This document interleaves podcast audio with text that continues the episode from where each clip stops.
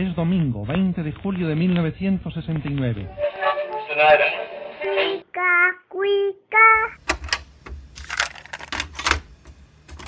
Tu amigo que con orgullo estrecha tu mano, Porfirio Díaz.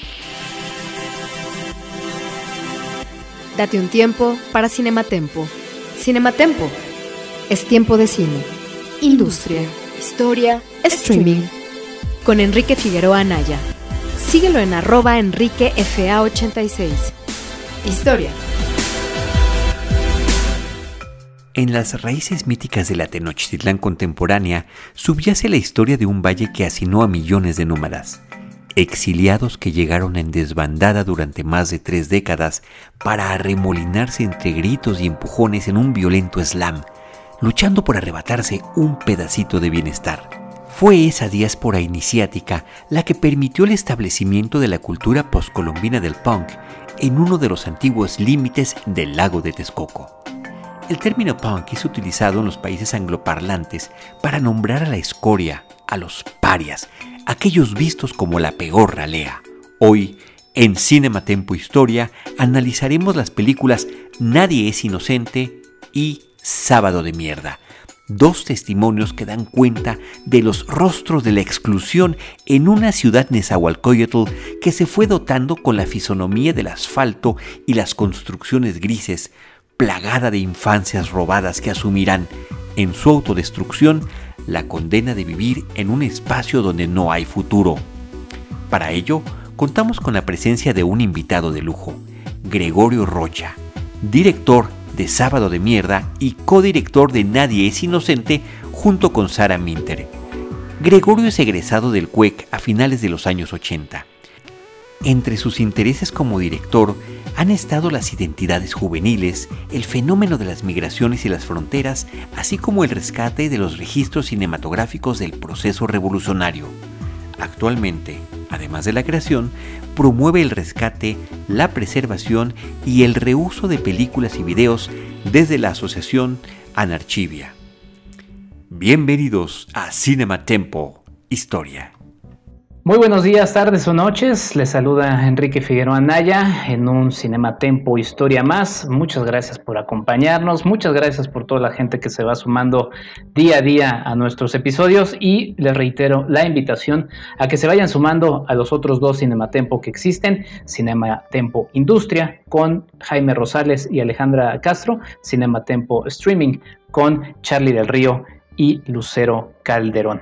Eh, sin más, le doy la bienvenida a mi equipo como siempre. Mi querida Diana Pastén, ¿cómo estás? Bienvenida. Hola, buenas noches. Pues aquí, como siempre, en cuarentena, parece que nunca va a terminar, pero contenta de estar con ustedes como cada lunes. Rosario Alejandro, este, contenta y pues los invito a que se vayan a tomar una, esta vez les voy a invitar una caguama porque se va a poner bien bueno. Buenísimo, pues ahí está, lunes, martes, miércoles, jueves, viernes, sábado, domingo. Recuerden que esto es un podcast, ustedes lo pueden escuchar cuando gusten. Eh, Alejandro Gracira, ¿cómo estás, Ale? Hola, pues contento como siempre, agradeciendo a las personas que nos escuchan. Y sí, pues pásenle este jacalón, de preferencia no nos den portazo, párense las puntas y entrenle los empujones porque ya va a empezar el mosh pit. Buenísimo. Y mi querida Rosario Ochoa, ¿cómo estás? Hola, muy bien, muchas gracias. Un saludo a todos eh, los que nos escuchan, a mis compañeros, a Diana. Y eh, esperando que se encuentren muy bien, arrancamos un capítulo más de Cinema Tempo Historia y justamente por la temática de hoy. Me gustaría que nos comentaran si ustedes vivieron el punk en México o cómo fue su experiencia o ha sido su experiencia. Comenten en las redes de Cinema Tempo, será un gusto leerlos. Eh, y este programa se lo dedico en memoria de Sara Minter. Un saludo a todos. Pues ahí está Sara Minter, que es justamente la realizadora de la película principal que nos va a llevar por esta charla. Y eh, también estaría bueno que añadiéramos la pregunta, para ustedes, ¿qué es el punk?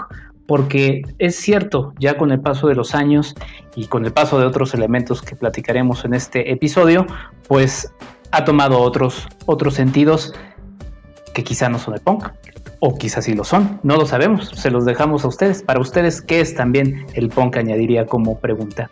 Eh, pues bueno, justo como ya escucharon en la presentación, la película que nos va a llevar por el hilo conductor, es Nadie es Inocente, una película de 1987 de Sara Minter, como ya mencionó Rosario Ochoa, y también un cortometraje eh, llamado Sábado de Mierda de 1988, aunque se filma en 1985, de Gregorio Rocha, que será nuestro invitado en la segunda parte de nuestro episodio. Pero Ale, tú fuiste quien propuso el tema, tú fuiste quien puso los materiales sobre la mesa y pues cuéntanos un de ellos, eh, también por qué la elección y pues ya con eso vamos a arrancar la charla. Efectivamente, Nadie es Inocente es una película que fue filmada a finales de los años 80 y es una mezcla muy interesante entre ficción y documental, o como ahora muchos denominan, docuficción, pero que también tiene muchos guiños con el videoarte, o al menos así me lo parece, sobre todo al final de la película. Yo creo que estamos frente a un material muy valioso por muchas razones. No entrada porque es una película que fue hecha ya con una cámara Betacam, un formato de video que permitió democratizar eh, relativamente eh, los medios todavía más de lo que ya lo había permitido otros formatos como el Super 8, pero que además alentó otro tipo de narrativas. ¿no? Pero más allá de eso, creo que es muy meritoria la manera en que la película consiguió retratar los traspatios de una modernidad nacional, los espacios que como espectadores no vamos a reconocer porque nunca antes habían sido filmados en el cine mexicano. Todavía hasta los años 60, eh, las películas nacionales a lo mucho mostraban lugares como el puente de Nonualco, como el espacio simbólico de la miseria, pero los directores le habían rehuido un poco a contar las historias desarrolladas en todo lo que eran esos cinturones de miseria, ¿no? Toda la franja fronteriza, que fue resultado de la cruda que nos dejó esa borrachera de ilusiones llamada desarrollismo. Supongo que el título de la película fue tomado ya sea de la película, de la canción de los Sex Pistols, o también de la banda de punk Escorbuto, y la trama digamos que es sencilla. Nadie es inocente cuenta el exilio de Cara, un punk del colectivo de los mierdas, que intenta huir de una vida de frustración. Se va, se larga a cualquier lado y en este viaje va recordando con nostalgia muchas de las peripecias que marcaron su experiencia en Ciudad Neza. Las idas al Tianguis del Chopo, los conciertos clandestinos, las vestimentas que recogían en el basurero del bordo de Xochiaca. Pero lo que sorprende e incluso incomoda al espectador es la naturaleza de las imágenes, la estética de estos jóvenes marginales, estos estigmatizados que buscan provocar con su imagen y que encarnan la manera como se aterrizó el movimiento punk británico, sobre todo en su, expresión más destroy, ¿no? Al estilo de los Sex Pistols y esta idea del no futuro. Eh, las locaciones son por demás interesantes porque vemos una ciudad nesa en construcción, aunque más bien parezca que está en ruinas. Esas ruinas también que le correspondieron a las ciudades excluidas de la modernidad que ya para entonces comenzaba a verse como un sueño roto, ¿no? A nivel nacional. Pero bueno, le cedo la palabra para seguir platicando de esta verdadera joyota perdida en el océano del cine mexicano. Estamos recordándole a la gente que estamos platicando de Nadie es Inocente, de Sara Minter, una película de 1987. Rosario, tú lanzaste varias preguntas, ¿respondes algunas o por qué tema te vas? Eh, yo de hecho quisiera complementar con Nadie es Inocente 20 años después y que disfruté también muchísimo. En lo personal, estas dos películas me recordaron mucho a otras como Los Olvidados de Luis Buñuel o Trainspotting de Danny Boyle o incluso Ciudad de Dios de Fernando Meireles y Katia Lund. Eh, sobre todo esta última, pues en la película de 1986 vemos a una ciudad nesa pues olvidada, pero a la vez eh, presente para el PRI en cuanto a tiempos de campaña eh, y también, digo, ya lo habíamos mencionado entre nosotros fuera de, de Off the Record, que eh, se complementa también está el primer documental con Sábado de Mierda o Un día en la vida de los mierdas punk, que fue el título original, de Gregorio Rocha, que va a ser nuestro gran invitado de hoy, del año de 1988. Y justamente es Sara Minter eh, la, quien haría la fotografía y pues que además incluyen secuencias que en la primera no vimos. Eh, también creo que eh, me gustó muchísimo la mancuerna que hacían este par de creativos que pocas veces vemos en el, arte. Me gustaría también dar un poquito de contexto en cuanto a Ciudad Nezahualcóyotl. Recordemos también eh, en los 80, primero. Recordemos también que fueron pues de mucho movimiento para México. En el 82 pues se cayó el precio del petróleo dejando al gobierno de López Portillo con una deuda externa triplicada. En el 84, pues para ser más precisos, el 19 de noviembre, la Ciudad de México pues amanecía con la noticia de una explosión en San Juanico, una de las mayores tragedias que se han vivido en el México contemporáneo. En el 85, quien no, bueno, los que somos de los 80s o anteriores, quienes no recordamos ese terremoto de 8.1 grados Richter que pues con el que amaneció la Ciudad de México dejando daños en edificios y en hospitales. Y un poquito de alegría brevemente en el 86 pues eh, se llevó a cabo el mundial en nuestro país. Pero en el 88 ya no los aburro más se vivió un fraude electoral con el ya famoso se cayó el sistema a mí lo único que me gustaría comentar, sobre todo en la cuestión esto del punk, pues en México se empezó, o más bien empezó como un movimiento marginal y autodestructivo, como ya lo mencionaba un poco Ale, y pues el ejemplo fue eh, seguir a Sid Vicious, la idea de que traía él un poco también autodestructiva, quien era bajista y corista de los Sex Pistols. Eh, también eh, vamos a ver con estas bandas ponquetas que cuidaban mucho su, territorio y utilizaban el fanzine como para distribuir sus críticas y todo lo que les molestaba. Y de hecho se llegaron a contactar con gente de otros países como Brasil.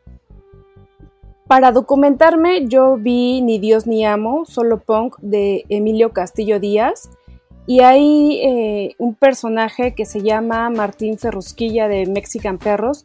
Comenta que en la actualidad él ve tres tipos de punks y los comento brevemente. El destroyer, el happy punk y los anarquistas natos, quienes estos van a ser los únicos prácticamente que sí tienen una línea de pensamiento y una visión social que, en su música, y que, perdón, más bien eh, su música tiene una, una intención política. De hecho, también mencionan un poco que pues ya va más allá de la vestimenta. Eh, no sé qué a ustedes qué les parezca. Pues pones muchos elementos que dan para hablar de, muchas cosas, sobre todo estas tres eh, formas de punk eh, más contemporáneas. y bueno, se agradece mucho el, contexto histórico. Ya lo habíamos platicado un poquito también en el episodio, en el capítulo 10 que dedicamos a Rita Guerrero de los años 80, pero que bueno, sí, justamente termina siendo muy importante por lo que antecede y lo que sigue del momento que están marcando eh, Nadie es Inocente eh, de esta película de 1987. Diana Pastén, sé que este tema te apasiona. ¿Qué es lo que nos quieres comentar al respecto de Nadie es Inocente de Sara? Nadie es inocente, es una sentencia, ¿no? Y también otra frase que, que me gustaría recuperar es no hay futuro. ¿No? estas dos frases, a mí me gusta pensar, ya se lo preguntaré a, Gregorio Rocha más adelante, me gusta pensar que fueron la influencia para tomar el nombre, ¿no? Ambos de Sex Pistols, de Jimmy Rotten, Johnny Rotten, perdón, y pues la canción de No One is Innocent. A mí me gustaría irme por el lado de las bandas, y su contexto, ¿no? Es un contexto que se origina en un ambiente de profunda marginación, de extrema pobreza, de los llamados cinturones de miseria, ¿no? En las zonas conurbadas de lo que entonces era el Distrito Federal, que hoy es la Ciudad de México, que generalmente están justo en el bordo de la, del Estado de México. Aquí en los 80 en el momento histórico que estamos abordando, pues había una crisis económica de las que parece que siempre estamos entrando y saliendo, pero esta crisis en particular venía acompañada de movimientos artísticos, culturales, contraculturales sobre todo, pero ya no había cabida para el amor y paz de los hippies, ¿no? De la espiritualidad que había en, los 70s, en los finales de los 60s.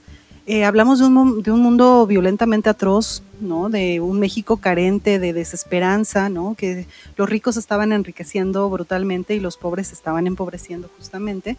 Y pues las pandillas se convirtieron en bandas, sobre todo esto por el número, en este, el número de los integrantes que había. Los más memorables, aparte de los mierdas punks que estaban en Ciudad Neza, eran, por ejemplo, los, expanchitos, ¿no? Que fueron súper, súper importantes en el sentido de que todo el mundo los conocía y todo el mundo los tenía. Aunque también tenían por ahí unos matices importantes. Ahora Rosario mencionaba el sismo del 85 y justamente los panchitos salieron con, salieron toda la banda completa a tomar camiones y microbuses los pues sí, los robaron como era la costumbre, pero esta vez no fue para ir a delinquir ni nada por el estilo, sino para ir a ayudar. Hay una entrevista que yo les recomiendo ampliamente en la revista Mal de Ojo que hace de Adrián del Ángel y pues a mí me parece muy importante las declaraciones que hace Pablo Podrido Hernández. Cuenta que había, eh, y voy a citar textualmente, llegaron a ser hasta 600 güeyes, el Patas, el Cuauhtémoc, el Robot, etcétera, ¿no? Este, son personajes que quedaron en el imaginario y que hoy en día pues son padres de familia, es gente que todavía está activa de una u otra manera en el barrio, que son conocidos y respetados. Entonces, a mí me gusta mucho, me gustó mucho ver esta película Nadie es inocente, me remontó a un momento donde podríamos mencionar que es pues son imágenes desgarradoras, ver esta pobreza, ver esta miseria, ver cómo ellos son felices este, buscando ropa, ¿no? En, los tiraderos de, basura, pero también es el que nos parezca desgarradores también me parece un amplio, una, muestra de cuánto desconocemos al otro, cuánto desconocemos este mundo que está ahí, ¿no? A unas a unas calles de distancia eh, en, algunas ocasiones, pero, lo, pero son invisibles. Entonces esto también, la marginalidad, es lo que los hace moverse en un mundo que además también se mostró por medio de la música. Es muy importante todo el movimiento cultural que hubo en ese momento, como sobre todo en los hoyos funkis. Alejandro mencionaba en el capítulo también de Rita Guerrero, que ahí es donde radicaba justamente lo under, ¿no? Donde estaba lo rudo. Y pues estos grupos de, de la, los mierdas punks, por ejemplo, y otros, otros muchos, estaban también influenciados por estos grupos, no nada más ingleses como Sex Pistols, también habría que mencionar a la Polla Records o el mismo Escorbuto que también menciona Alejandro, y este, pues que además fueron muy famosos en, justamente en este ámbito. Eso, eso es lo que más me gustó de, ver el, la, ¿cómo, ¿cómo podríamos decirlo? Es un documental ficcionado de sobre una juventud perdida. En algunos ámbitos se le llama generación perdida porque pues son jóvenes que no tuvieron acceso a educación, que muchos acabaron en la cárcel naturalmente por, por justamente esta, esta tendencia a la delincuencia. También me gustaría recuperar que podemos ver la importancia del graffiti como un símbolo identitario de las bandas y cómo se iban marcando las calles y que a partir de aquí ya no puedes pasar para allá menos que, como lo dicen en el documental, a menos que tengas una relación con los de la banda contraria y puedes transitar pero no permanecer. Es una gran película, por favor véanla, es una de las joyas perdidas que por ahí todavía se pueden encontrar en la red, pero me parece que es, es un material que todo mundo debería de, de revisar sobre todo para comparar con unas producciones actuales y poder ver cómo hay todo, hay un tema que parece que, está olvidado, ¿no? Que es justamente esto. Y me recuerda mucho la producción, pues a esta estética del, del, hambre que le llamaba Gregorio Rocha, ¿no? Está, me parece que dentro del marco de, esa, de ese tipo de series documentales. Sí, la estética del hambre era de Glauber Rocha. Sí, perdón, me confundí con el invitado, disculpen. Pues muy bien, muchos elementos que se ponen sobre la mesa. Voy a irme rápidamente para ir justamente con el invitado. Eh, estamos hablando de Nadie es Inocente, de Sara Minter. Y hay, hay, hay dos, hay, no hay dos, sino la verdad es que hay muchas frases que terminan siendo eh, muy importantes y que a mí también me, me, parece luego perturbador cuando nos acercamos a una película que ya es lejana hace más de 30 años de nosotros y que todavía tiene ecos muy poderosos eh, en, nuestra, en nuestra actualidad. Eh, uno de los personajes menciona en la mirada, eh, más bien en la mierda en la que vivimos, nos están marginando más y más. Y otra, otra, otra frase es odio a México eh, odio al México que me vio nacer y crecer. Eh, son, frases que de alguna manera van dándonos alguna idea de lo que se va tratando este, este, este trabajo, esta película. Eh, muchos de los elementos ya los mencionaron eh, todo, todo mi equipo, pero sí justamente esta, esta presencia, ¿no? Por ejemplo, del PRI, estamos en 1987, a un año de ese gran fraude electoral, que por cierto, eh, la cabeza o parte, la parte más visible de ese fraude, pues es parte ahora de los nuevos tiempos de la nueva transformación, ¿no? Me estoy eh, refiriendo a ti, Manuel Bartlett. Y también muchas de estas escenas musicalizadas en, sitios en, esa, en botaderos de basura, por ejemplo, al inicio. Hay, hay, una escena que a mí me pareció muy, muy, muy interesante, eh, cuando los chicos están recogiendo la ropa en los basureros, están pues, buscando ropa de marca que a ellos también les dice, esto se ve bien, esto lo voy a reutilizar, y que también dentro de eso mismo hay un discurso. Hay una escena en la que hay un acercamiento a unos Converse, y me quedé pensando mucho y nos dará para, para, formular también a mí personalmente la pregunta, una de las preguntas que tengo para Gregorio Rocha, nuestro invitado, eh, sobre cómo el capitalismo se ha hecho un poco de estos movimientos y bueno, pues vi en los Converse y pensé un poco en las marcas de ropa y en los famosos tenis, ¿no? Em, cinematográficamente, y creo que también eso, eso abrirá otra de las preguntas que tengo, que tengo pensadas, es como muchas de estas imágenes hay una secuencia eh, en donde nuestro, nuestro personaje principal empieza a alucinar y en este alucinaje lo que termina sucediendo son escenas de cine más eh, experimental, ¿no? De todas maneras, la propia estética, la propia narrativa de este trabajo nos remite un poco más a eso, que pues ya en sí mismo eh, tiene, tiene un discurso.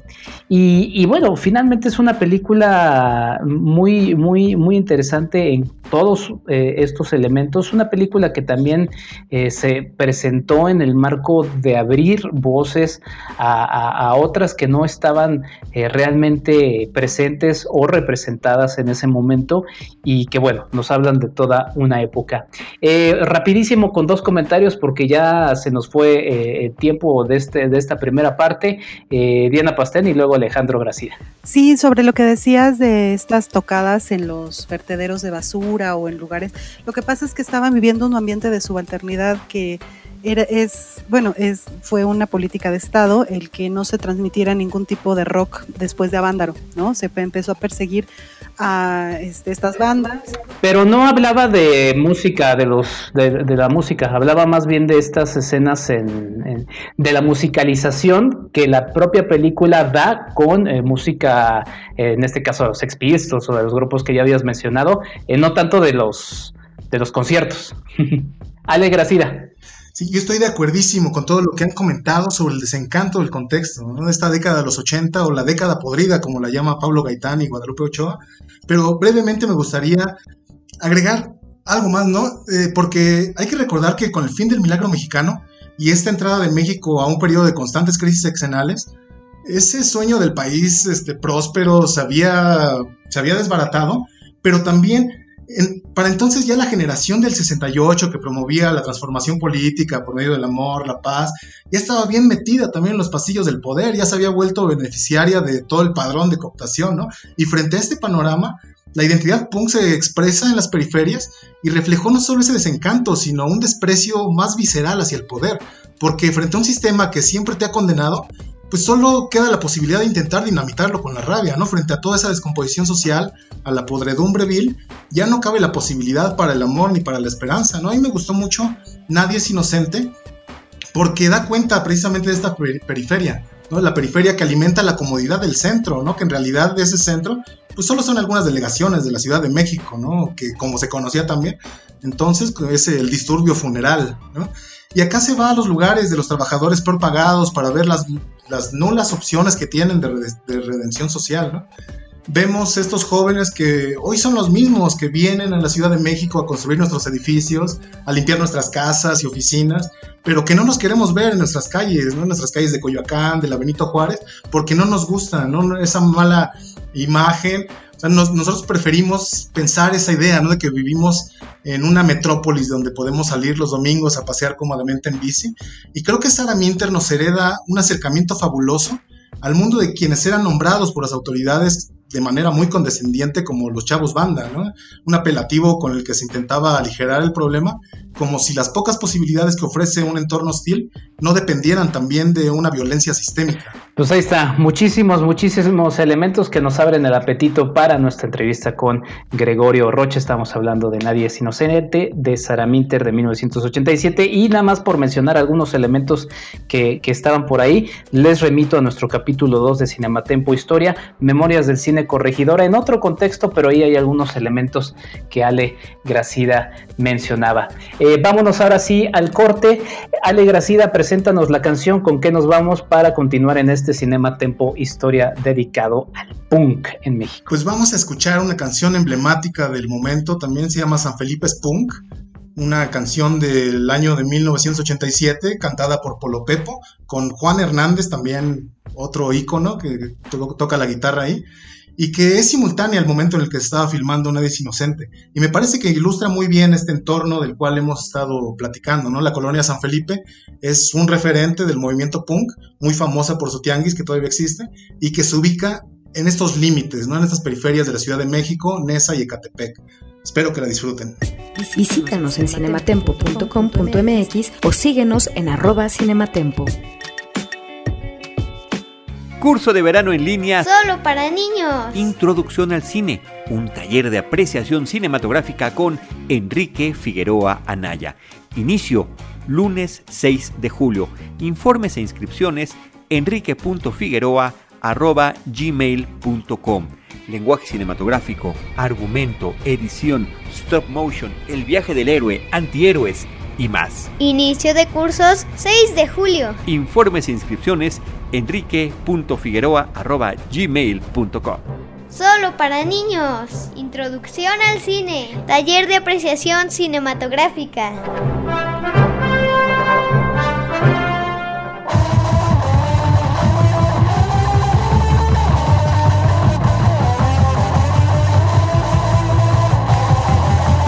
Cinematempo.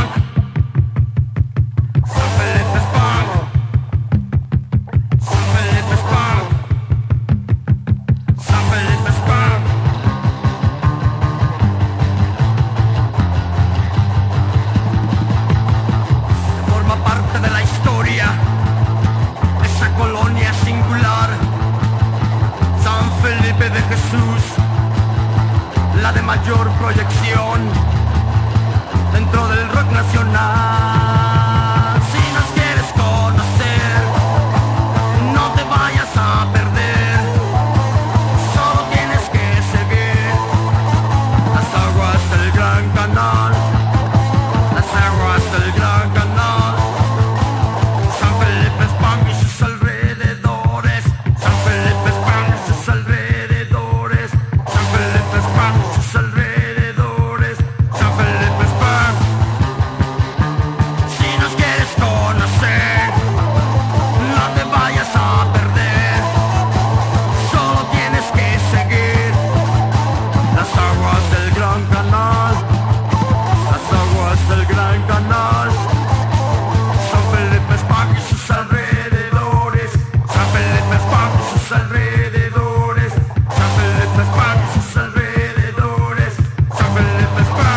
Regresamos a esto que es Cinematempo Historia. Acabamos de escuchar la canción que nos recomendó Ale Gracida, San Felipe Spunk. Esto es de Polo Pepe.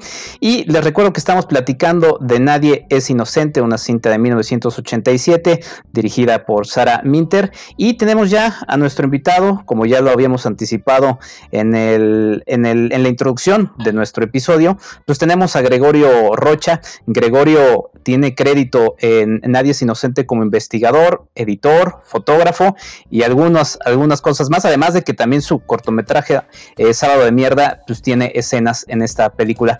Gregorio Rocha, te, saludo, te saludamos Alejandro Gracida, Diana Pastén, Rosario Ochoa y Enrique Figueroa. Bienvenido, muchas gracias por aceptar la entrevista. ¿Qué tal? Muchas gracias por invitarme y espero poder ser útil y aportar algo a esta discusión sobre nadie es inocente. Desde luego que sí. Ale Gracida, por favor, abre la presentación. Eh, ya como comentamos, tú recomendaste el tema y seguro tienes muchísimas preguntas como nosotros también y nuestros escuchas igual. Sí, seguro. Y lo que no vamos a tener va a ser suficiente tiempo. Pero qué lujo tenerte, Gregorio. Eh, a mí me gustaría que quizás de entrada nos platicaras de esta otra obra que dirigiste y que es paralela también a Nadie es Inocente y que se llama Sábado de Mierda. Es decir, ¿de dónde surge tu interés y el de Sara por retratar a los punks de las periferias de la ciudad? ¿Y cómo es que van de la mano estas dos películas? Sí, mira, en, eh, más o menos en esos años, yo diría de, en 1984, eh, surge mi interés por las eh, pandillas, por las bandas.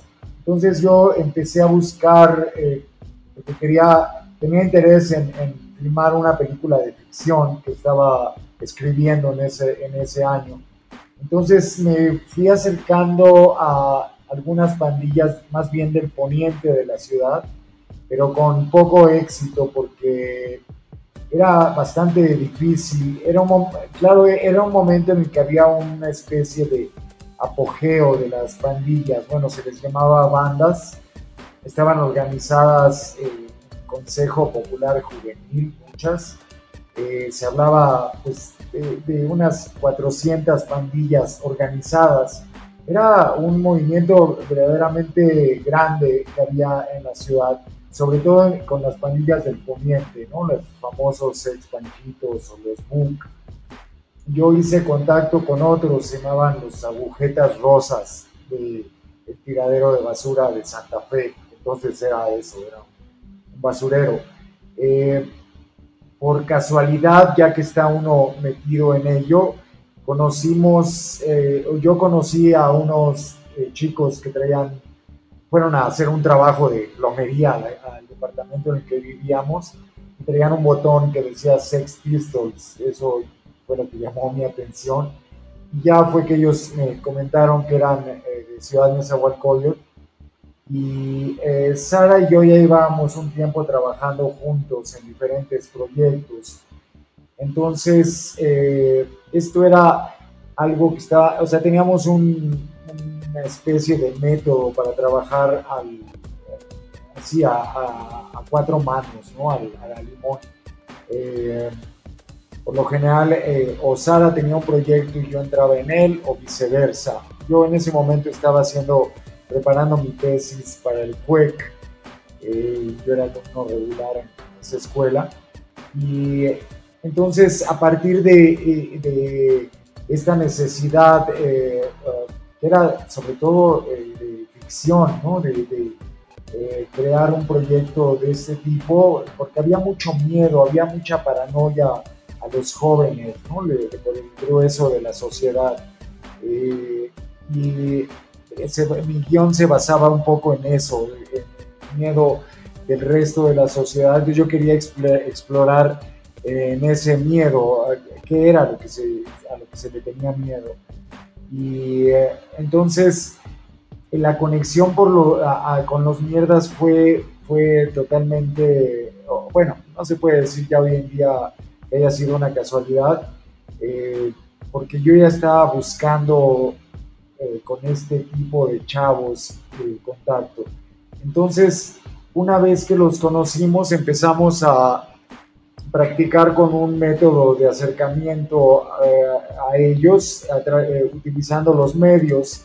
Entonces, primero contactamos con ellos visitándolos en, uno de los barrios de Ciudad Nezahualcóyotl, Las Águilas, contactamos a los más chavos, a los más jóvenes, que eran muy chavitos, esta, sus edades oscilaban entre 8 y 14, 15 años.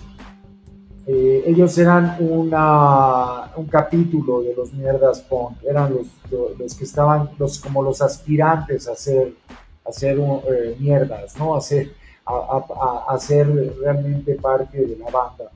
Eh, fue sorprendente lo, que vimos en ese primer encuentro y luego ya los contactamos en la ciudad, eh, por ahí en, una de las partes más olvidadas de la colonia Juárez, eh, porque varios de ellos trabajaban como parabrisas en las esquinas. Entonces tuvimos un encuentro en una casa abandonada que ellos sugirieron y ahí, eh, aunque ya habíamos hecho una sesión de fotografías antes, por ahí en la colonia Roma, luego eh, esta vez llevamos una cámara de video, nosotros ya estábamos haciendo video en esos años. Y era, eh, sobre todo era como una, era para acercarnos a ellos y que empezaran a tener confianza en nosotros, porque pues por lo general alguien que venía con cámaras ya de tipo profesional se le veía como si fuera de una de las grandes cadenas de televisión. Y aquí queríamos demostrarles que no era así, que éramos independientes, era una bandera que nosotros ya teníamos desde hace tiempo, un pequeño movimiento de productores independientes de video. Eh, tratábamos de definir qué era también la producción independiente en esos años. Y eh, cuando ya esto avanzó un poco más, yo decidí hacer ese, eh, esa película eh, de ficción. Olvidé todas las ideas que tenía de ficción, que eran bastante interesantes, yo creo, pero cuando vi las características que tenía esta pandilla, esta banda, decidí que mejor haría un documental. Y así fue como nació Sábado de Mierda. Fue muy intenso, fue en unos dos o tres fines de semana que filmamos todo con ellos. Eh, eh, parte de ese método implicaba también eh, trabajar de una, al menos el guion se hizo de una manera colectiva. Y yo me consideré no tanto un director, sino un facilitador. Es decir, yo iba a hacer todo lo posible para que la película fuera visible y audible porque sí fue muy caótica la filmación, eh, muy de acuerdo al espíritu punk, Rosario, que diga más bien Gregorio, te saluda Rosario, disculpa. Eh, es un honor tenerte en el programa y de verdad muchísimas gracias que hayas invitado la invitación. Eh, la verdad es que lo, lo, lo apreciamos mucho, el equipo de Cinema Tempo Historia. Y a mí me gustaría preguntarte cuál fue tu forma de trabajar con Sara. Si bien ya comentas que pues fue de alguna forma tu idea fue de facilitar el trabajo, ¿cómo es que se pusieron de acuerdo eh, ya estando en rodaje? Eh, y si hubo algún eh, momento de duda de seguir o no seguir por todo igual el ambiente de, de violencia tal vez. Ajá. Nosotros veníamos trabajando, eh, haciendo experimentos en cómo, eh, en cuanto a los roles que cada quien eh, debía cumplir en un rodaje. Entonces, por ejemplo, en, un cortometraje anterior que se llama San Frenesí, por ejemplo, escribimos el guion juntos, pero luego en la filmación cada quien dirigía una escena o una secuencia y, el otro o la otra lo fotografiaba. Eh, era bien raro eso, ¿no? O sea, dirigía una parte y luego la que sigue ya no la diriges, nada más las fotografías. En el caso de Sábado de Mierda, acordamos que Sara iba a hacer la fotografía y yo iba a dirigir.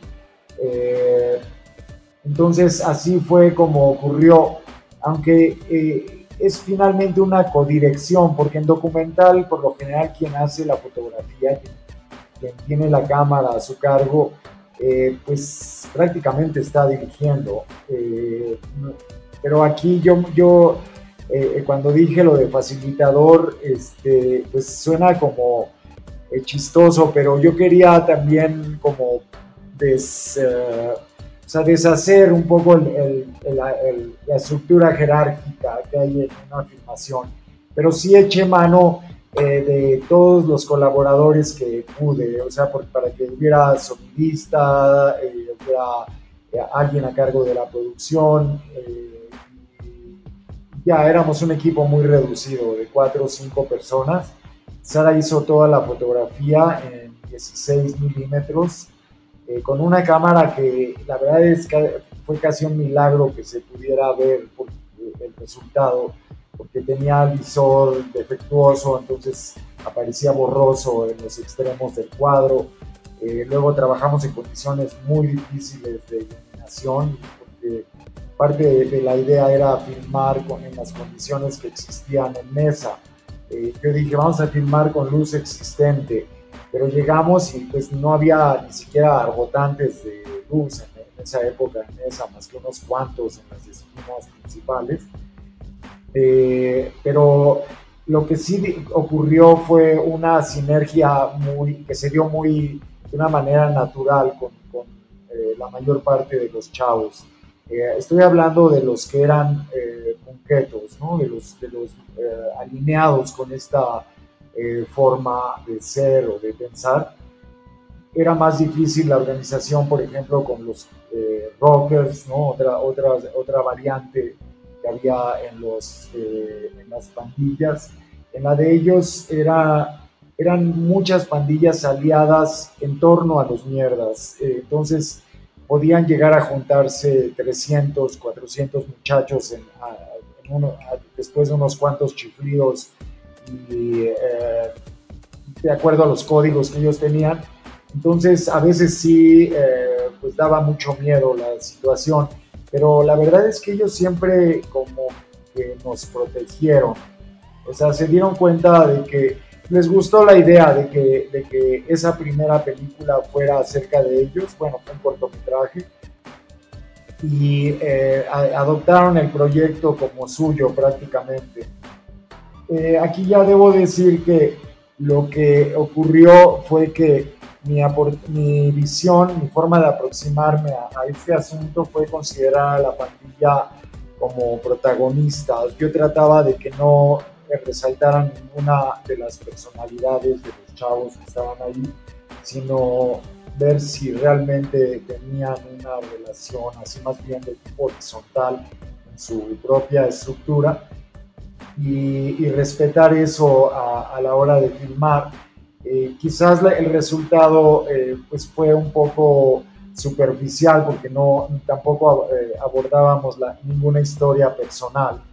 Fue de ahí que nació el proyecto de Sara. Sara ya entonces y desde antes ella tenía más tendencia, más que yo, a, utilizar el video. Era todavía un medio nuevo, ¿no? el video eh, como, registro, como forma de registro, casi no había expresiones de tipo artístico con este medio. Yo creo que Sara fue una de las pioneras, indudablemente, en México. Y entonces ella eh, dijo, no, esto hay que abordarlo más a fondo. Entonces, la película, eh, el cortito Sábado de Mierda, se empezó a retrasar también porque yo empecé a entrar en conflicto un poco con las autoridades universitarias, o sea, yo me empecé a volver muy concreto, ¿no? También este, fue una influencia recíproca, yo creo que ellos también se empezaron a volver un poco más artistas, un poco más intelectuales. Eh, o sea, que cada quien, o sea, nosotros desde nuestra trinchera, digamos, los influimos a ellos y ellos a nosotros. Entonces, Sara hizo, eh, conectó mucho con uno de ellos, con uno de estos muchachos, el cara, y empezó, bueno, yo todo el tiempo estuve trabajando con ella en, el nuevo proyecto, o sea, continuamos viendo a Ciudad Mesa todavía como un año y medio después de la filmación de Sábado de Mierda. Este, eh, íbamos una o dos veces a la semana mesa, excepto yo un tiempo, porque yo luego me fui a vivir a Tijuana por una oportunidad que se me presentó allá. Eh, Sara continuó con el proyecto, con el registro, luego yo regresé y filmamos una nueva sección para eh, ese proyecto para tratar de ya cerrarlo. Es muy difícil eh, decidir cuando, cuando uno está haciendo documental es muy difícil decidir cuándo ya está listo, ¿no? cuando ya se logró llegar a donde se quería llegar. Entonces tomamos algunas decisiones ya como un año y medio después eh, y nos fuimos a filmar eh, una parte ficticia o a grabar, digamos, en video con el cara, que es lo que se ve en Nadie es Inocente, que es el viaje de cara alejándose de Ciudad Mesa hacia un destino incierto, ¿no? que, que ahí acaba siendo este pueblo fantasma, en donde él, tiene una especie de encuentro consigo mismo y con sus fantasmas y no puede evitar eh, la pulsión de formar otra pandilla en donde esté, ¿no? Porque, que se daba a causa de, de que había ya una, un desencanto de varios de ellos sobre cómo funcionaba la banda, sobre qué es ser punk, había una, una un cuestionamiento profundo querían ellos como volverse más radicales. Y esto es lo que, ese proceso de, digamos, de interiorización es lo que, en donde explora más Nadie es Inocente, yo creo. Eh, a partir ya en ese caso de abordar una historia personal, que es la de, la de Cara. Muy bien, Gregorio. Hola, te saluda Diana Pastén. Este, bienvenido a este espacio. Me encanta que hayas aceptado esta invitación. Yo quería preguntarte dos cosas. La primera es muy pequeña. Eh, la canción de Sex Pistols mm, de Nadie es Inocente es la, eh, fue la inspiración para tomar el nombre. Y la segunda es, bueno, eh, lo que yo percibo al ver esta película de Nadie es Inocente es una estética del punk muy bien retratada, o sea, desde los tenis super faro, ¿no? las playeras rotas, este, los mohawks y todo, todo lo que eso implica. Es una película que retrata un momento de la juventud bien específico y me parece que está realizado maravillosamente. Quería preguntarte al respecto. Em, cuando uno ve un punk, ¿no? Me pasó un poco cuando llegué a vivir a la Ciudad de México, cuando los ves, la primera impresión que puede ser eh, pues impactante, ¿no? Pero cuando los conoces te das cuenta de que sí, aunque si bien hay una cierta violencia implícita dentro de su organización, también hay una lealtad dentro de las de las bandas y de las pandillas que yo he visto muy rara vez en otros espacios. O sea, la, lealtad hacia el barrio y hacia la banda es impresionante y pues me parece que justamente es algo que sí se puede retratar, ¿no? Este, ¿Cuál fue tu, experiencia con, Nadie es Inocente? Sí, este, eh, todo esto se origina, con, yo, yo pienso que es difícil separar a Nadie es Inocente de Sábado de Mierda, porque Sábado de Mierda creo que actúa un poco como el semillero de ideas que luego, de las cuales varias se desarrollan más en forma eh, en el proyecto eh, de Sara. Eh, una, porque una de ellas, por ejemplo, era la vestimenta ellos estaban absolutamente en contra de comprar eh, nuevo, de comprar eh, ropa de marca y eh, ahí se ve y nos costó mucho trabajo también registrar eso, o sea, la, búsqueda de ropa en el tiradero de basura, ¿no? En el borde de Xochiaca. Este era algo para ellos muy importante, regresar a, esto, ¿no? O sea, de asumir este ser la escoria de la sociedad, pero como con mucho orgullo. Eh, con un orgullo también hacia los eh, hacia, hacia lo que marcaron alguna vez los veteranos, este, como si fuese una tribu que le rinde también culto a sus ancestros. Eso es bien, era bien chistoso cómo ocurría ahí. Entonces, eh, nos fuimos dando cuenta también desde el principio que, que, no eran tan violentos. O sea, que sí, indudablemente incurrían en la violencia, pero, pero sí tenían eh, consignas eh, pacifistas, sobre todo de lograr una especie de tregua entre las pandillas de Ciudad Nezahualcóyotl. Los, los sentían como una misión de poder convivir de manera pacífica en alguna tocada, por ejemplo.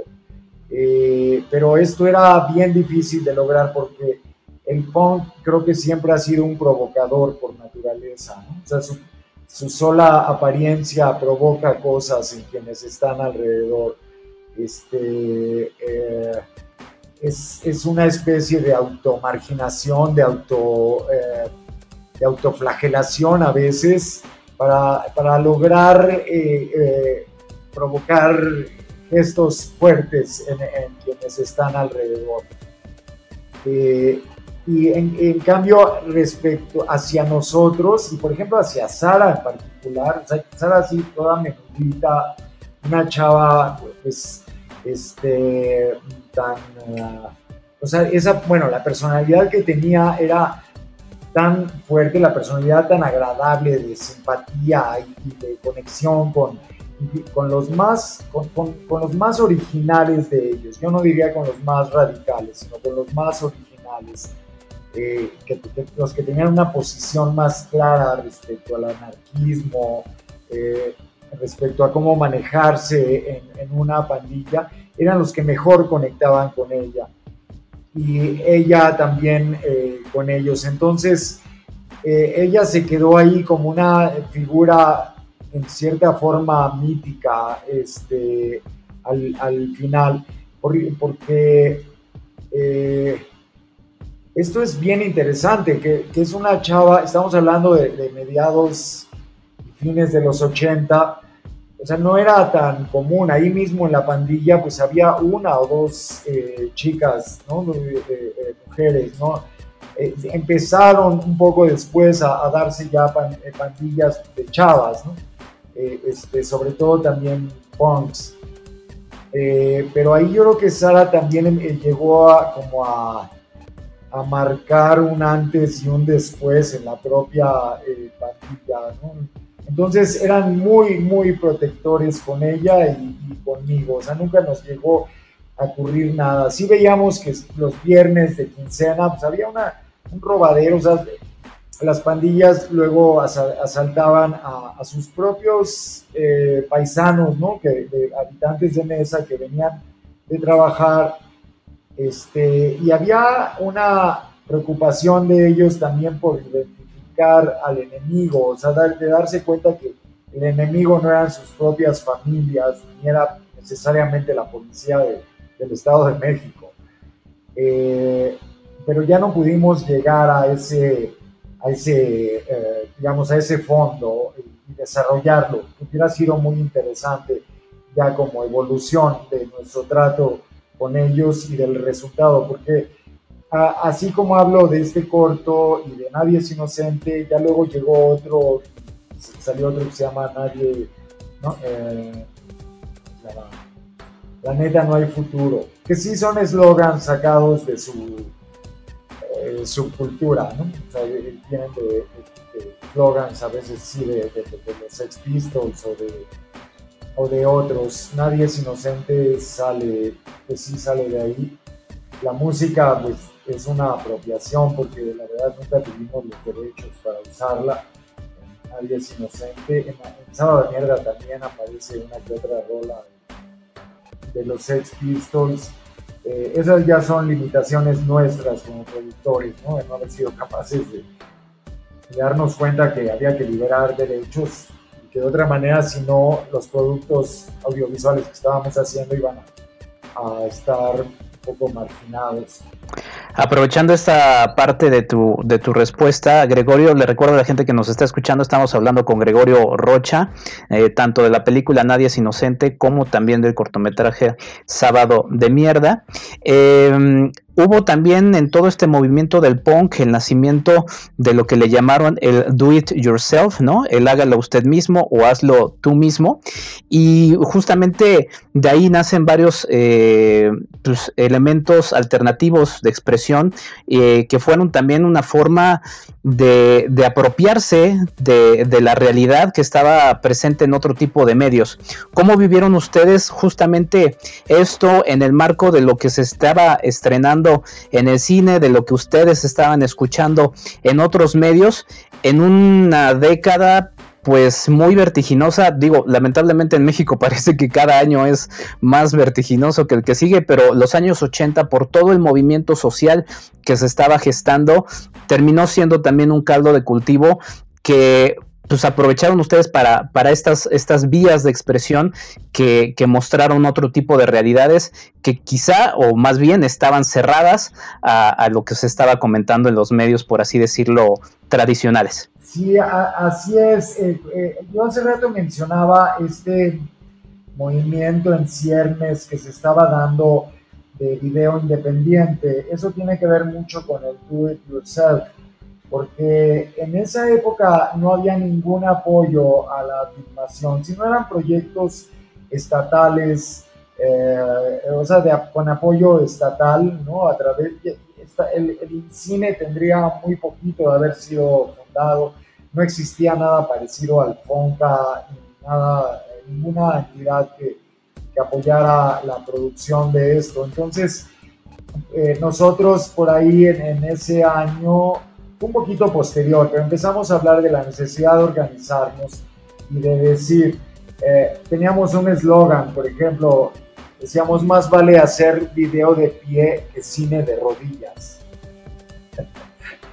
este, que los cineastas, eh, digamos, más eh, establecidos, pues nos veían como el patito feo, ¿no? Como que al video lo veían también como algo de baja calidad, como un poco deleznable, eh, porque también anunciaba ya la, no la democratización, pero sí la popularización de, eh, tecnologías que hacían posible que ya otras personas, no necesariamente del medio cinematográfico, pudiesen lograr un producto audiovisual. Creo que eso nosotros lo asumimos muy pronto, o sea, cualquier cosa que hacíamos era en torno a poder ser independientes y apoyar a otros independientes. Sí hacíamos trabajo comercial, ¿no? o sea, trabajo eh, pues a veces publicitario o, para el gobierno, ¿no? encargos, eh, obra por encargo, pero creo que nunca olvidamos este espíritu de producir obra original en un medio en el que es muy caro producir, muy caro. Entonces, eh, fue una manera de solucionar, o sea, de, resolver esto, de, hacerlo por nosotros mismos, con nuestros recursos, nuestros propios proyectos, así como los de otros. Porque en esa época también estaban haciendo lo que luego se llamó el video indígena, o sea, la, apropiación de la tecnología por parte de grupos indígenas, sobre todo del estado de Oaxaca. Eh, apoyamos también bastante lo que se estaba haciendo por ese lado. había dos o tres, eh, no eran colectivos, porque era más bien iniciativa privada, pero que en el fondo y un poco después acabamos conformándonos como colectivos en, proyectos que quizás no duraron mucho, pero estábamos anunciando también, o sea, estábamos más bien eh, queriendo demostrar que era posible filmar por fuera de las estructuras estatales. Eh, eh, eh, los, los mierdas o los colectivos punks, por otro lado, pues tenían sus propios órganos, ¿no? como los fanzines, en una época en que, anterior inclusive al fax, ya no digas a internet.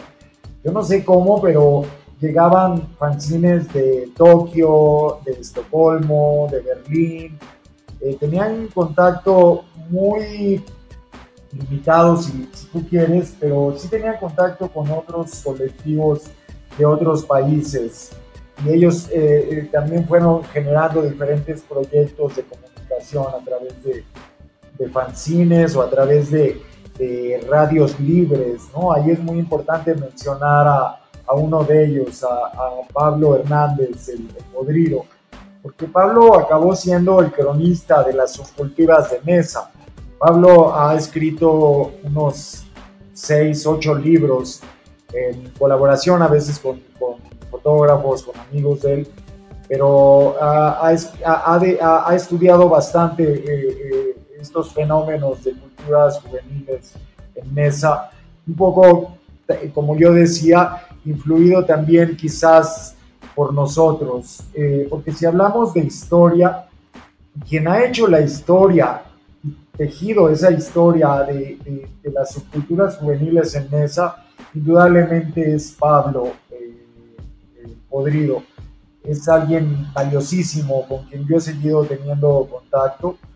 Este, eh, entonces, ese es otro fenómeno, yo creo, el que ellos pudieran, ahí, ahí todavía nosotros no teníamos esa visión ni, esa capacidad de vincularnos con, con la comunidad, ahí hablando de la comunidad punk de eh, y en particular con los mierdas, pero hubiera sido bueno, ahorita ya viéndolo a distancia, haber dejado huella eh, ahí eh, con una idea de archivo comunitario, pero nosotros todavía no lo estábamos pensando así, todavía no llegábamos a la idea de archivo, eso fue un poco después.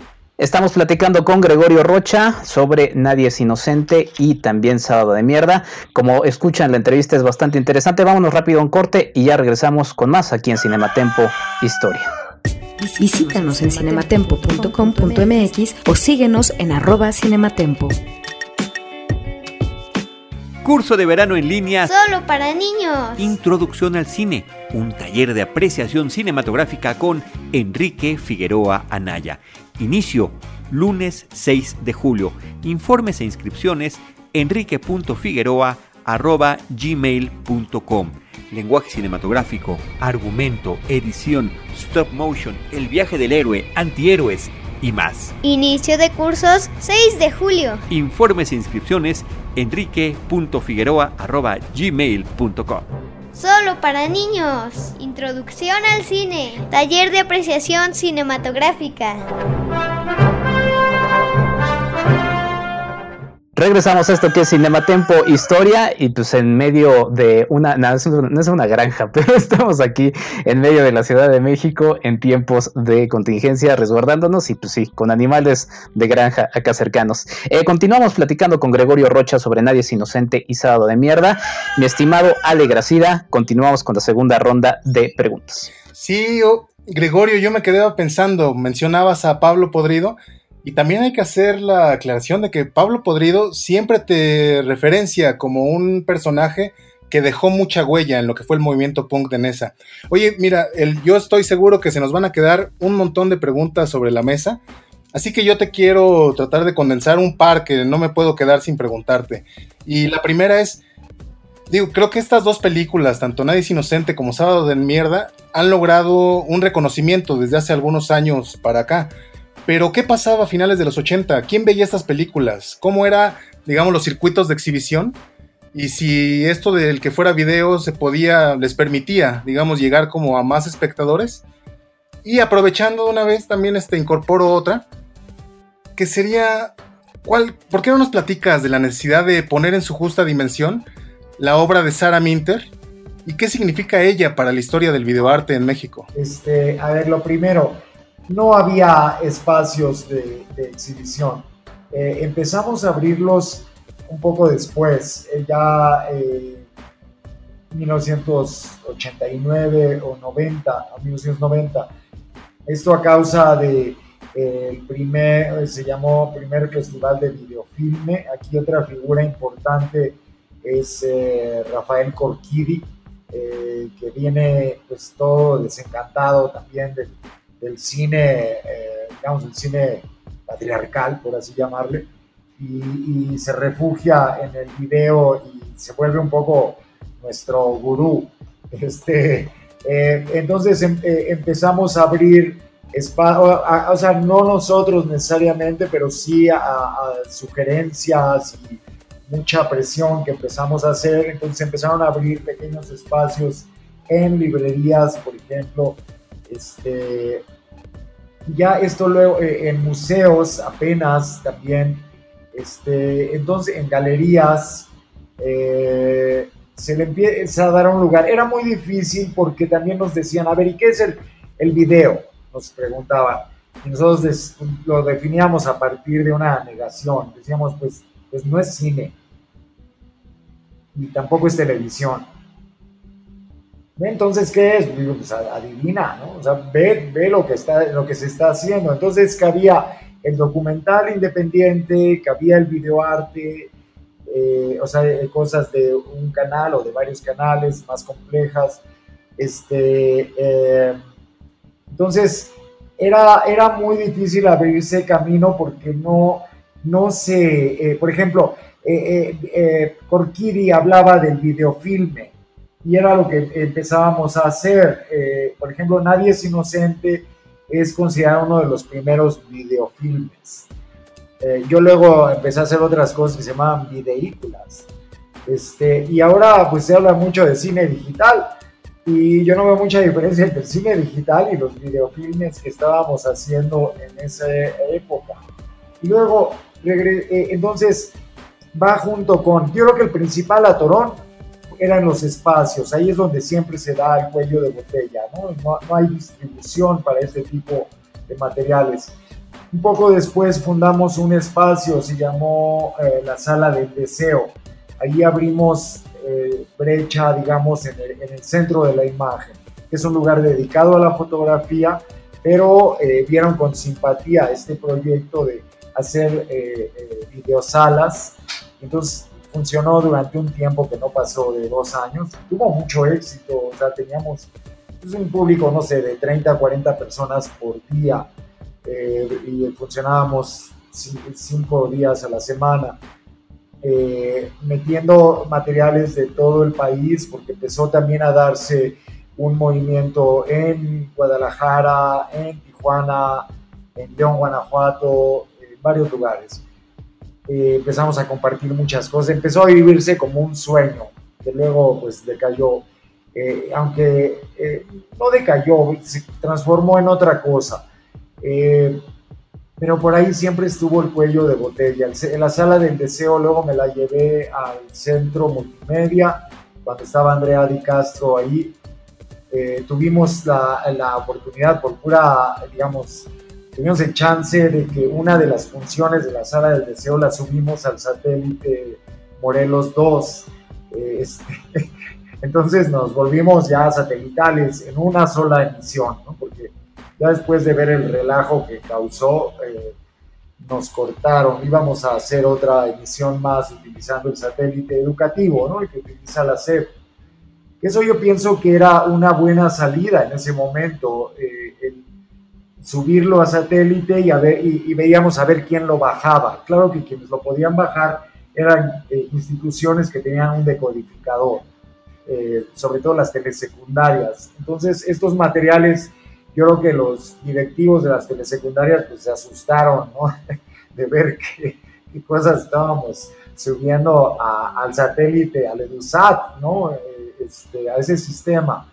Eso fue una coyuntura que se dio, pero que yo creo que deberíamos haber aprovechado. Porque ¿qué viene después? Viene la creación de Canal 22.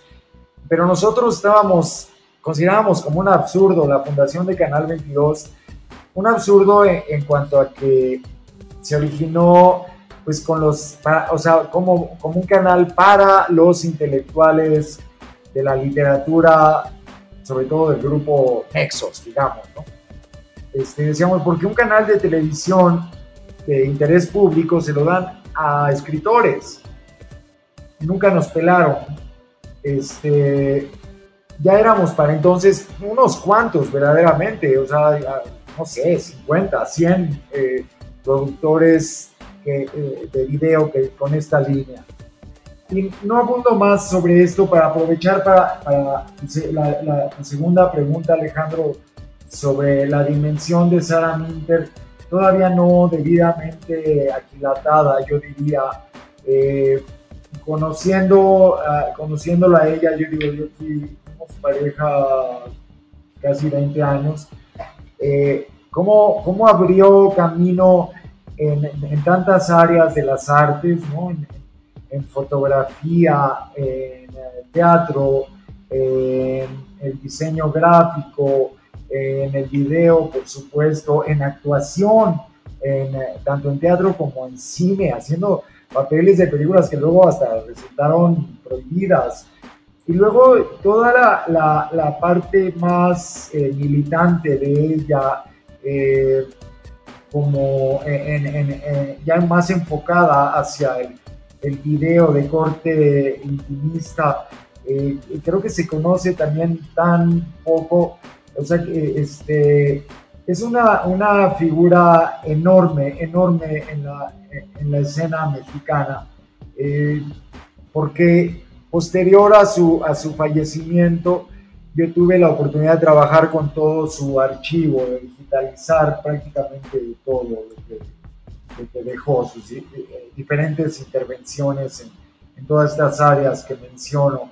Y, te das cuenta que dan para llenar no una, sino varias exposiciones, y no uno, sino varios libros, porque creo que además esa década, sobre todo es, yo diría que 1985 a 1995 yo la pondría, eh, eh, yo, yo lo, la ubicaría, está poco documentada, creo, ¿no? Ya se, han, ah, se ha avanzado un poco, pero no, no se ha hecho lo suficiente y somos pues, todos los protagonistas de esos años, la verdad ya vamos en retirada, no solo ahorita por el COVID-19, sino porque, ya no sé por qué, pero a nosotros, a esta generación, no es cierto que yo no veo a nadie que esté pasando de los 65 años. Estamos cayendo, como moscas. Entonces eh, se va a ir ahí una, una fuente de memoria grande, yo creo, que es importante ahorita, o sea, porque es muy estimulante gente, ver, ver la vida de gente como, Sara. Eh, cuando ves las fotografías de ella, cualquier fotografía que le tomen en cualquier momento, es una sonrisa tan eh, simpática, tan sincera que que conmueve a quien sea, o sea, es muy atractiva. Y, luego, por otro lado, su, eh, este espíritu creativo también eh, tan eh, irreductible, ¿no? O sea, no, no, no había forma de pararla. entonces, las cosas están ahí, están aquí, parte del proyecto de Anarchivia es eso también, como que pudiese ser finalmente un centro de documentación sobre esta época, que sí lo tenemos eh, más o menos bien eh, conformado, pero es muy difícil mantener un archivo eh, independiente. Ese fue, yo diría, el paso lógico después de la producción independiente y al ver la preocupación, o sea, al sentir la preocupación o, que viene desde, desde la muerte de Paula Weiss, otra pionera importantísima de, de video en México, de que sus cosas siguen volando, ¿no? no están ni en la Cineteca Nacional ni en la Biblioteca de la UNAM, porque sigue habiendo carencia de un archivo específico para este tipo de expresiones, para este tipo, tipo de soportes. Esa carencia que nosotros eh, eh, gritábamos o aullábamos que eh, estaba a fines de los 80, hoy en 2020 sigue habiéndola, ¿no? Es un, es un medio que, a pesar de haber generado tanto, eh, fue, o sea, no, no logró ocupar un lugar en cuanto a la, a, la, importancia que se le debe dar como una, un medio y soporte de expresión artística. Uno no lo tiene. No me estoy quejando, pero lo he tratado de mantener, pero es, es muy, muy difícil eh, darle continuidad a este proyecto. Eh, pero ahí está, o sea, eh, entonces creo que lo eh, de, la vida de Sara en el arte en México, pues es un capítulo pendiente. Es justamente lo que, lo que ayer leí, bueno, estaba recomendando en el, en el segmento pasado. Este, leí una entrevista que le hicieron a Pablo Podrido y justamente al final, en la revista Mal de Ojo, decía que mm, Sara Minter es una de las pioneras del videoarte y una de las pocas artistas visuales que se atrevieron a dar el rol por Nesa cuando ese territorio era una mierda. Ella, ella nos mostró la parte despierta de esta ciudad dormitorio. Tenías razón, Sara, nadie es inocente, todos vamos para allá. Me gustaría este, retomar esa, esa frase con la que termina el artículo Pablo Podrido, y también recordar que estos años son muy, muy este, difíciles para ser joven en la Ciudad de México, ¿no? Tenían en sus espaldas el 68, tenían en sus espaldas a Vándaro, y pues la verdad es que muchas de las subculturas o grupos contraculturales eran criminalizados simplemente por ser. Entonces me gustaría preguntarte cómo viviste tú esa parte y cómo ¿Cuál fue tu percepción al trabajar con estos chavos que también, además de la violencia de su, de su entorno inmediato, también había una violencia de Estado que les prohibía la música que escuchaban, la, todo lo que significaba su estética ya era de por sí rechazado. Entonces, pues yo creo que tenían muchos motivos para estar enojados, ¿no? ¿Cuál fue tu percepción? Eh, pues mira, un poco eh, eh, después de, yo diría de algunos días después de haberlos conocido a ellos, yo me di cuenta de que la vida quema, de que, de que esa intensidad es, es, es, es, es vital, de que si no vive uno de esa manera, no tiene sentido vivir, aun cuando tengas a, todo o casi todo en contra. Eh, quizás ese es, de ahí, de, de, ahí mismo se, se, nutre ese espíritu de, vivir intensamente. Entonces, eso a mí fue lo que me dejó. Yo no puedo negar que, o sea, que, a, mí, que a mí también me pudrieron, como dicen. Este, o sea, mi, o sea es eh, igual, que a, igual que a Sara. Eh, fue un momento, fue un un antes eh, y un hay un antes y un después. Y entonces casi todo había que hacerlo, pero lo, lo, lo, lo, más, creo que lo más estimulante era, era eso, saber que cuánto, o sea, que el, el, el cúmulo de cosas por hacer era, era enorme, que entonces había que empezar por algo, ¿no? Este, y yo en el sentido que me eh, pudrí, por ejemplo, es este de, evitar a toda costa eh, caer en, en, estas, eh, en este sentimiento de autocomplacencia, ¿no? Y de seguir reproduciendo cánones y seguir reproduciendo estructuras, pues llamémosle así, patriarcales, tanto en en las relaciones con la gente, como sobre todo en el cine, eh, que eran verdaderamente patriarcales, eh, aun cuando ya había habido diferentes aperturas en el cine mexicano para que entrara nueva gente. Eh, pero nosotros sentíamos, nos sentíamos más a gusto en el margen, yo creo. Este, era, digo, yo hace, eh, hace poco fui a un programa de radio en mesa que me invitaron y tuve la oportunidad de compartir con varias personas que fueron clave en esa época para la difusión del rock, del rock en español, de los hoyos funk y todo eso. Yo entré por, por lo mismo que estoy aquí ahorita hablando con ustedes. Y yo me, eh, estaba también un padre, que eh, es un padre de estos que han trabajado siempre con jóvenes, muy, muy estábamos puros rucos ahí. Pero qué alegría me dio y que ahí sí qué orgullo darme cuenta que me eh, daban ese reconocimiento como eh, en, Nesa, ¿no? En Ciudad Nesa, o sea, como una especie de ciudadano honorario ahí, este, que ayudó a, muy bien a no sé qué. Eso ya Pablo o quien sea lo dirá eh, algo que también me ocurrió después, en, eh, hace un poco en, Tijuana, que me llamaron, oye, es que mira, tú hace 35 años hiciste esto en Tijuana, cuando nosotros todavía no sé qué, bueno, pues esa es nuestra tarea de los artistas, de, o sea, de, este nomadismo, ¿no? Que, tenemos, de no, de, enraizarnos según nuestras búsquedas y no tanto nuestros orgullos este, nacionalistas, ¿no? Sino más bien por nuestras propias búsquedas, porque así como yo hablo de esta afinidad que tengo con Ciudad Mesa, también la tengo con Tijuana, por ejemplo. Este, y, y pues, eh, no sé, sí fue un buen, un buen momento, cuando, yo digo, cuando no estaba, todavía había muy poco hecho, y nos tocó hacer un poquito para crear bases para lo que vendría después.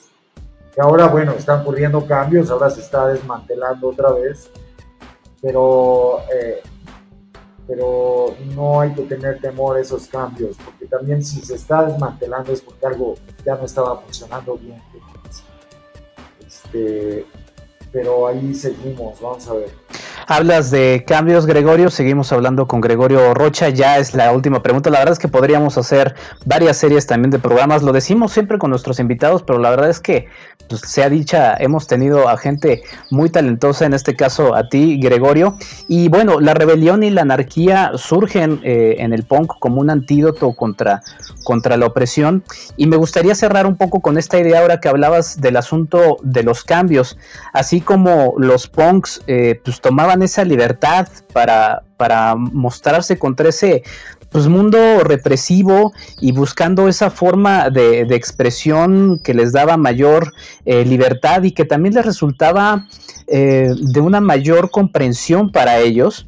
Eh, termina a lo largo de esa década tan golpeada de los años 80, como ya mencionaba Rosario Ochoa al inicio de nuestro amplio podcast, crisis económica, terremoto y después justamente este, este despertar ciudadano eh, en contra de, como decía, así como el punk lo hizo, el ciudadano también tomó estas herramientas. ¿Ves algún paralelismo en esto, también pensando en lo que te mencionaba en la pregunta anterior sobre cómo eh, enfrentarse a este, a este mundo caótico que los punks, a partir de lo que de, su gusto, de su relación con este género, se acercaron y le dieron mayor eh, coherencia a su, a su propio mundo?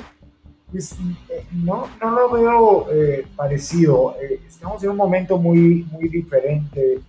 Yo creo, este, digo, se parece en cuanto a que tuvimos otro terremoto todavía.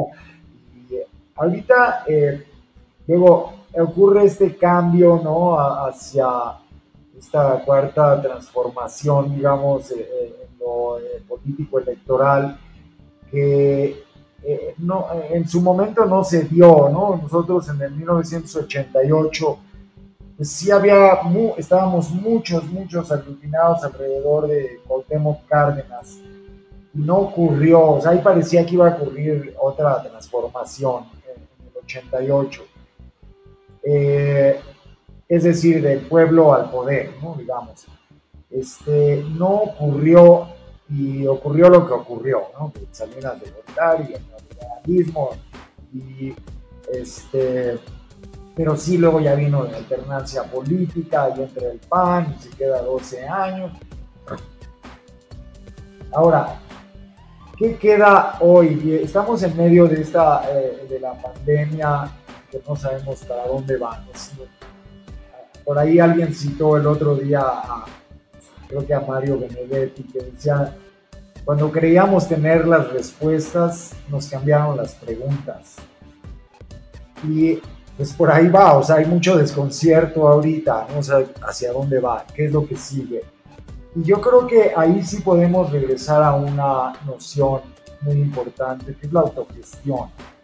Ahorita que se hablaba de do it yourself, etcétera, o sea, eh, yo sí pienso que por ahí puede haber respuestas en formas autogestivas de organización, tanto individuales, porque aquí también la cuestión es que ahorita todo nos está empujando a un individualismo extremo.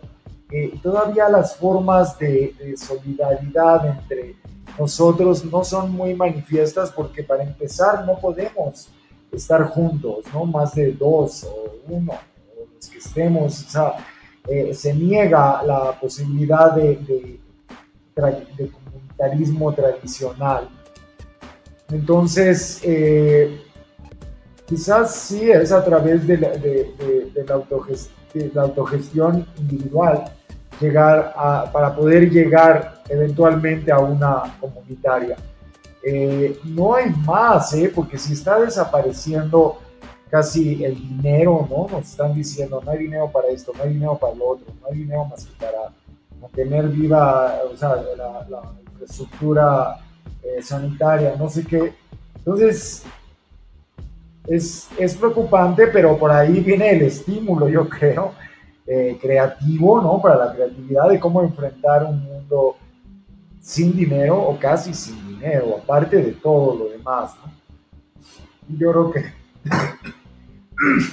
Perdón, yo creo que ahí, pues sí, la respuesta está en, la autogestión.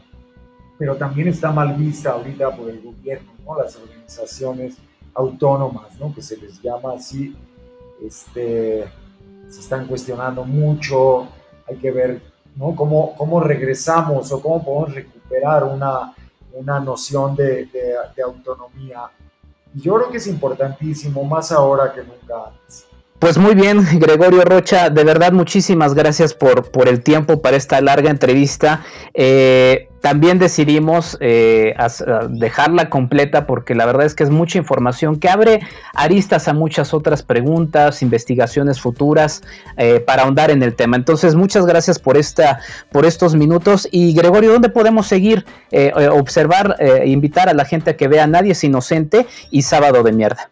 Sí, eh, existen versiones en, en YouTube, eh, solo que eh, es una, eh, Sábado de Mierda busquen una que se llama, está en un, en un canal de Archivia Films y Nadie es Inocente, la van a encontrar fragmentada, no se los recomiendo, yo espero que a la brevedad ya la tengamos también en un canal con otras obras de Sara Minter todo esto que pasó, que ha, estado ocurriendo, nos interrumpió este proyecto, pero eh, nuestra idea es que esté alojada en un servidor de interés público y que esté disponible para toda la gente, cualquier persona interesada. Entonces yo espero que esto sea, ocurra pronto, que si buscan Sara Minter o Nadie es Inocente, los, los guíe hacia un, eh, una versión de buena calidad de este trabajo, porque vale la pena ver. Sí, vale totalmente la pena. Pues muy bien, con esto cerramos nuestro Cinema Tempo Historia. Eh, Diana Pastel, muchas gracias como siempre. Muchas gracias Enrique, muchísimas gracias a Gregorio, a Gregorio Rocha, un gustazo escucharte platicar de este proyecto. A mí me pueden encontrar en arroba árbol de lunas en Twitter y como Diana Pastel en Facebook. Rosario Ochoa, a ti donde te pueden seguir, muchas gracias. Pues muchas gracias por acompañarnos, Gregorio, de verdad un honor tenerte. eh, y a quienes nos escuchen, cuéntenos qué les pareció el programa, qué películas o documentales agregarían en este contexto, ya sea en México o a nivel internacional. ¿Qué tipo de punks son ustedes? Y a mí me encuentran como rock-ochoas en Twitter. Y recuerden, God Save the Queen. Alejandro Gracida. Agradecerle a Gregorio Rocha. Yo creo que es un personaje que tiene que ser considerado y en serio, sin exagerar, como un autor fundamental en lo que es la creación y también el estudio del cine. Esperemos volverte a encontrar muy pronto, Gregoria. Gregorio, tienes que venir a platicarnos de tus pesquisas sobre los rollos de Pancho Villa, sobre Salvador Toscano y tenemos que hablar de Anarchivia también, ¿no? Rápidamente, un saludo al Tana García, uno de nuestros escuchas más constantes. Un abrazo, carnal. Pues ahí está, muchísimas gracias a todos los que nos escuchan. Otra vez, muchas gracias, Gregorio Rocha. Prometemos hacer algo más adelante cuando la vida así nos lo permita. Eh, y bueno, muchas gracias por seguirnos en esto que fue Cinema Tempo Historia. Nos escuchamos en un episodio más. Yo soy Enrique Figueroa Anaya. Hasta la próxima. Date un tiempo para Cinematempo. Cinematempo es tiempo de cine, industria, historia, streaming. Esto fue Cinematempo con Enrique Figueroa Anaya. Síguelo en arroba enriquefa86. Historia. Visítanos en cinematempo.com.mx o síguenos en arroba cinematempo. Carlos Alfredo, tu mamá vino por una semana. Ya hace un año que vive con nosotros. Hasta trajo sus gatos. ¿Y yo qué puedo hacer? Lo que puedes hacer, Carlos. ¿Y él quién es? Es Miguel, nuestro experto de TurboTax Live. Como tu suegra hace un año que vive con ustedes, you can claim her as a dependent y así obtener esa deducción de taxes extra. Hacer taxes puede parecer dramático. Por suerte, los expertos bilingües de TurboTax Live te ayudan a obtener el máximo reembolso sabiendo que tus taxes están bien hechos. You do your thing, we've got your taxes. Intuit TurboTax Live. La preparación de taxes y la aplicabilidad de las deducciones varían según el individuo.